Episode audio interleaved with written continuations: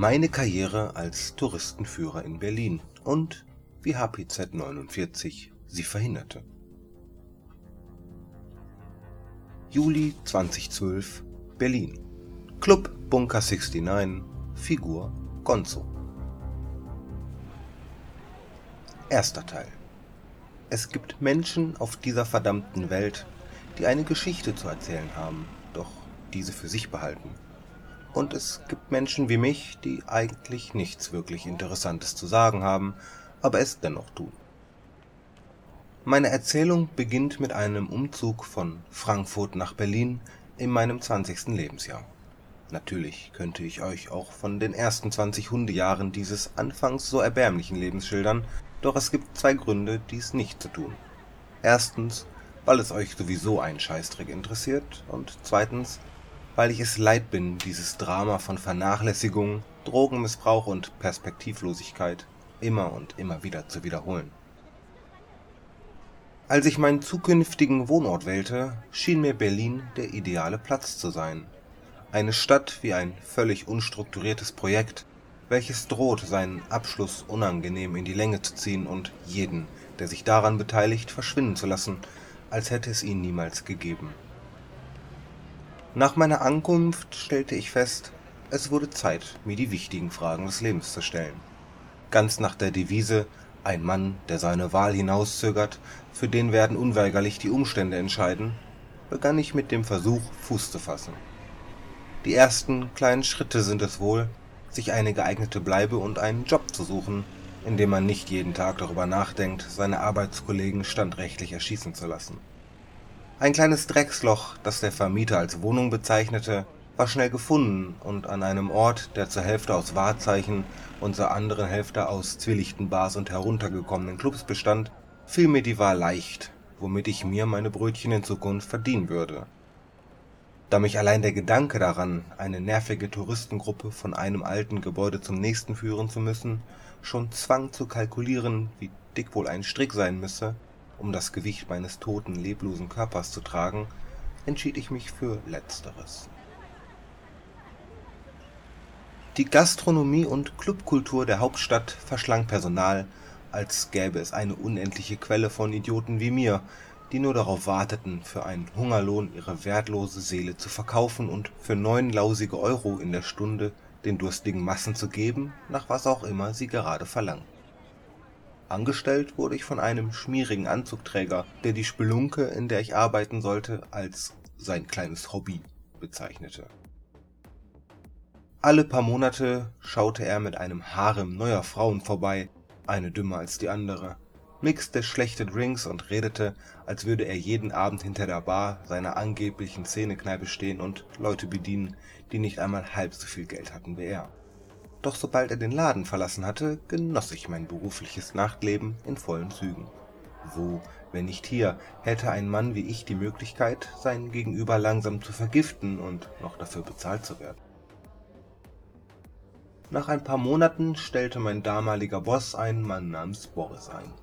Er sollte mir beibringen, was es heißt, eine Kneipe zu leiten und mich zu einem richtigen Barkeeper ausbilden. Boris war eine Berliner Untergrundlegende, bei der es wirkte, als würde sie in allen Kneipen der Stadt so gut wie jeden kennen. Er legte ein Suchtverhalten an den Tag, welches die schlimmsten Junkies blass werden ließ und wirkte dabei stets seriös und souverän wie ein alter Käpt'n, der sein rostiges Schiff auch noch nach drei Flaschen Rum in den sicheren Hafen steuern würde. Sein Aussehen erinnerte an einen alten Cadillac Brougham, welcher schon tausende Meilen hinter sich gelassen hatte. Von genialen Ingenieuren entwickelt und gebaut für die Ewigkeit, doch irgendwann runtergerockt und verschlissen am Straßenrand stehen gelassen. Sein mit Liebe über Jahre hinweg gezüchteter Bierbauch stand vor ihm wie ein mächtiger Panzer, der bei seinen Feinden Angst und Schrecken verbreitete. Ein Mann wie eine Lokomotive, dessen vom Zigarettenrauch vergilbter Schnauzbart die Damenwelt über 40 Jahren in kreischender Ekstase zusammenbrechen ließ. Er war einer von Gottes ganz eigenen Prototypen, ein hochgezüchteter Mutant, der niemals für die Massenproduktion zugelassen wurde. Zu wahnsinnig, um zu leben, doch zu selten, um zu sterben. Kurz gesagt, wir verstanden uns prächtig. Schon nach einigen Wochen funktionierten wir zusammen wie eine gut geölte Maschine, nur darauf ausgelegt, so viel Zaster wie möglich aus der kleinen Kaschemme zu pressen. Hingebungsvoll widmeten wir uns dem Umbau der Bar zu unserem persönlichen Paradies der Kleinkriminalität. Unter den Augen unseres Chefs mieteten wir eine mittelständische Wohnung direkt nebenan und brachen in Nacht und Nebel eine angrenzende Wand ein, um einen permanenten Durchgang in unser neues Hinterzimmer zu schaffen. Den Zugang zwischen zwei Schwerlastregalen im Lagerraum verhängten wir mit einem großen alten DDR-Banner, welches so auffällig war, dass es niemand wagen würde, seine Integrität mit einer Berührung zu verletzen. Nur wir wussten, was sich hinter diesem eisernen Vorhang des Kalten Krieges verbarg, und teilten dieses Geheimnis nur mit wenigen von uns handverlesenen Verrückten, die Tag für Tag Geld in unsere Kassen fließen ließen. Wie im Rausch begannen wir, uns unzählige Nebenverdienste in diesem Etablissement aufzubauen. Freitagnachts veranstalteten wir eine Pokerrunde mit hohen Einsätzen, bei der wir schon am Eintrittsgeld ordentlich kassierten. Wir begannen eigenen Schnaps zu destillieren und verkauften ihn dreist an der Bar, ohne dass auch nur ein Cent an den schleimigen Besitzer ging. Während ich an der Theke stand und die nichtsahnende Bevölkerung bediente, verteilte Boris im Hinterzimmer Methanolshots und die wahren Feinschmecker dieser Stadt. Das kleine Schlafzimmer, welches direkt neben der Toilette war, auf der die Ablage über der Spülung es möglich machte, so entspannt wie nirgends sonst eine Nase zu ziehen, vermieteten wir zum Schnäppchenpreis an eine nette Prostituierte, die häufig vor unserem Laden stand. Wir waren wie Könige in einem von uns geraubten Reich und der Rubel rollte. Ich wollte für niemanden Drogen, Alkohol, Gewalt oder Wahnsinn bewerben, doch für mich haben sie immer funktioniert. Zweiter Teil. Stell dir einen großen, voluminösen Scheißhaufen vor. Wie er da liegt, in seinen ungesunden Braun- und Olivtönen schimmernd, die an ein Matschloch vor dem städtischen Industriegebiet erinnern. Man sieht noch kleine, goldene Maiskörner der letzten Mahlzeit und herausstehende Schamhaare, die verschluckt wurden, als der Ersteller dieses Haufens letzte Nacht deine Freundin vernascht hat. So ein Haufen wie diesen sieht man nicht alle Tage. Er ist das Produkt jahrelanger schlechter Ernährung, einem ausgiebigen Mittagessen und überaus starkem Mischkonsum aus Bier und chemischen Drogen. Dieser Scheißhaufen war HPZ 49 und ich war live dabei, als er die Rotorblätter des Ventilators traf, welchen wir Existenz nannten. Ich stand wie immer hinter der Theke und mischte unseren Selbstgebrannten unter die Getränke der Gäste, als ein eintreffender Junggesellenabschied meinen genervten Blick auf den Fernseher streifen ließ, der an der Decke montiert war. Als diese Horde hormongetriebener Affen immer lauter das längst zum Untergang bestimmte Konzept von Monogamie feierte, stellte ich langsam den Lautstärkeregler der kleinen Glotze höher, bis die gesamte Bar verstummte und mit mir auf die gerade laufende Nachrichtensendung blickte. Der aufgelöste Reporter, der im Bild zu sehen war, stand vor einer Stadt aus weißen Quarantänezelten. Er berichtete zunehmend besorgt über einen tödlichen Virus, der seine Bahn aus England durch Europa zog und in Deutschland Teile der Bevölkerung dahinraffte. Die Menschen wurden angewiesen, zu Hause zu bleiben und Masken zu tragen, wenn sie die Öffentlichkeit betraten. Diese verdammten Engländer, dachte ich noch und hörte, wie sich die ersten Trottel über die Maßnahmen der Bundesregierung lustig machten. Sie hatten ja keine Ahnung, dass dies der Anfang von einem ziemlich grausamen Ende sein sollte. In den folgenden Wochen sollte nichts bleiben, wie es einst war. Die Gäste wurden immer weniger und die Straßen immer verlassener. Als der Besitzer unserer Kneipe das Land verließ, beschlossen wir standrechtlich das Haus zu besetzen wir rissen das DDR-Banner herunter und sprühten über die Eingangstür Bunker 69, was der neue Name unseres Lokals darstellen sollte. Boris besorgte uns zwei verranzte, aber zuverlässige Schrotflinten und wir nahmen den Betrieb unter der Hand wieder auf. Ab diesem Zeitpunkt waren unsere Gäste keine Junkies oder Verbrecher mehr. Es waren stinknormale Leute, die alles dafür tun würden, um zu vergessen, was ihnen geschehen war die meisten hatten Angehörige an das Virus verloren, andere ihre Existenz und ihr Zuhause an Feuer oder Plünderungen.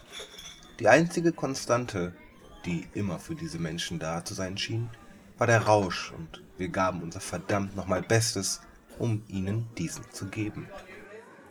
Es ist egal, was wir denken oder glauben zu wissen. Alles, was zählt, ist das Geschäft. Zitat Boris.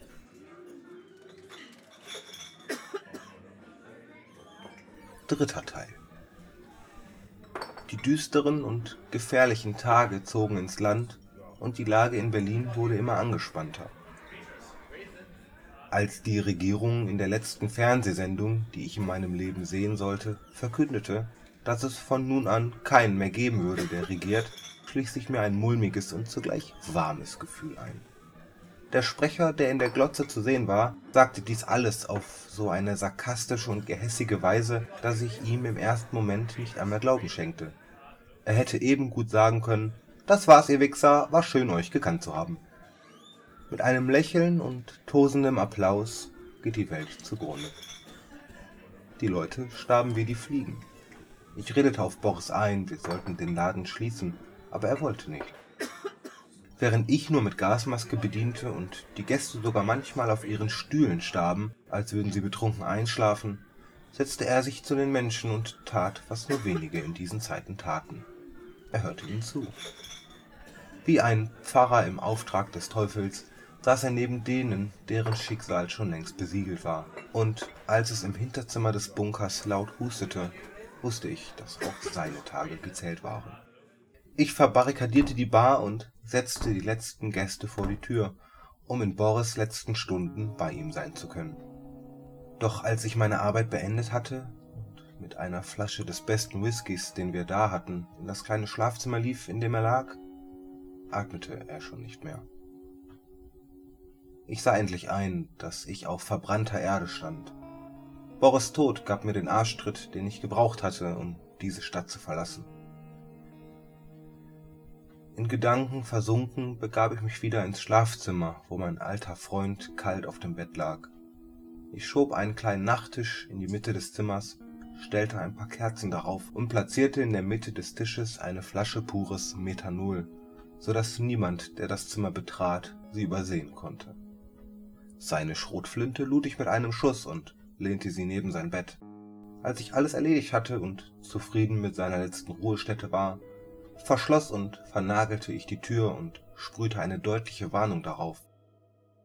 Hier ruht Boris, Legende Berlins. Dich soll der Blitz beim Scheißen treffen, wenn du seine Ruhe störst. Als ich langsam meine Sachen zusammenpackte, musste ich bei dem Gedanken schmunzeln, dass irgendwann jemand das Grab plündern, die Flasche stehlen, sie trinken und auf ewig erblind würde. Diesen jemand soll der schreckliche Fluch des Großstadtpharaonen treffen. Meine Tasche hatte ich nun gepackt.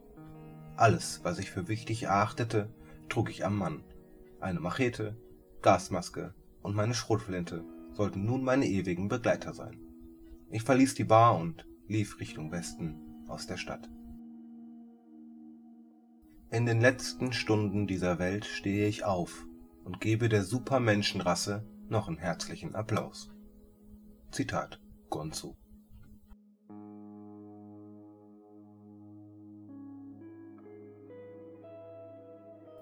Letzter Teil.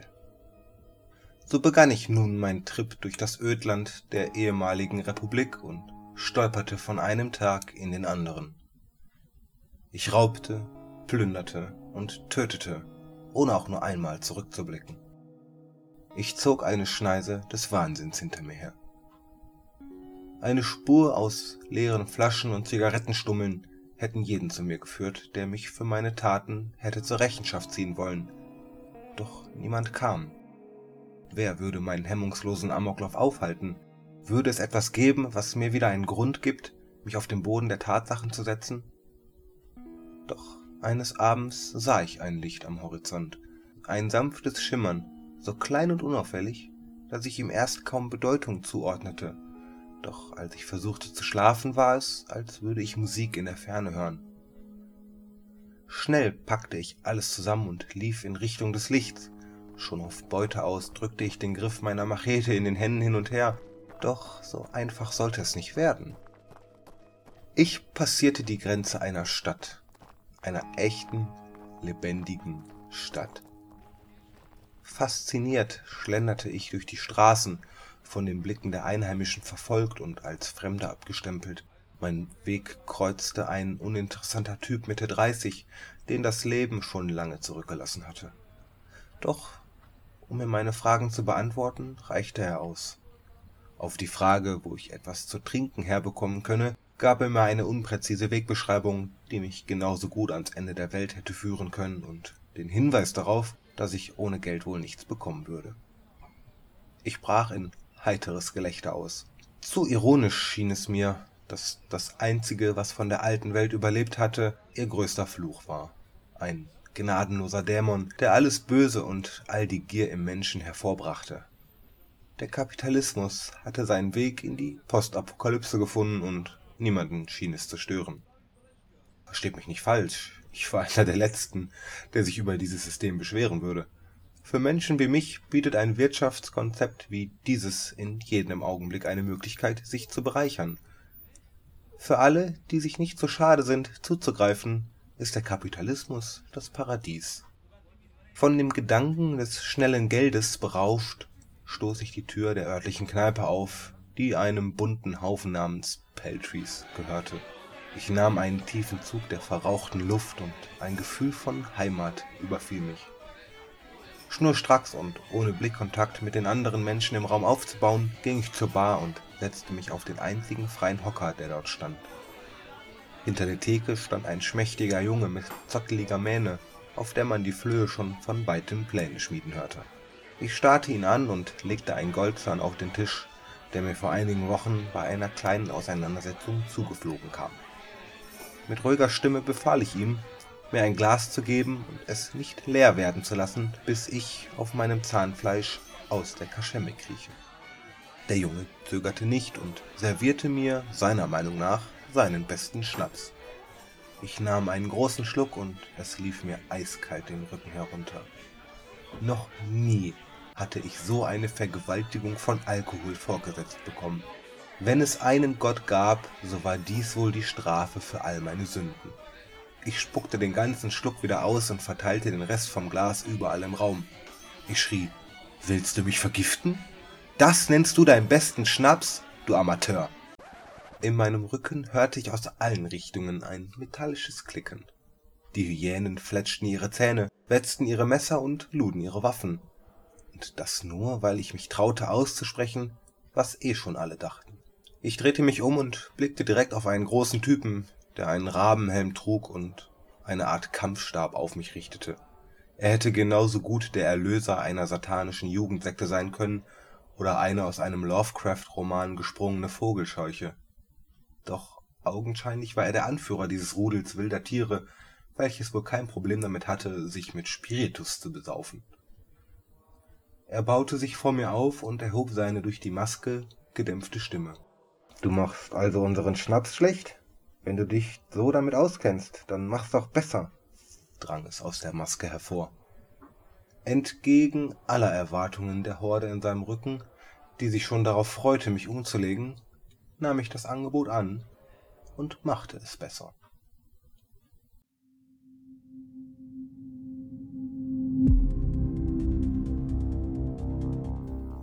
Geschrieben von Reinecke über seinen Charakter Gonzo.